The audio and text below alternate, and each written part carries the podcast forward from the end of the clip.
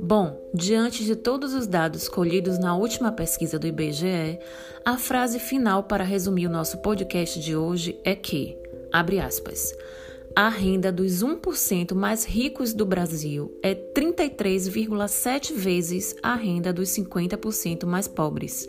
Fecha aspas.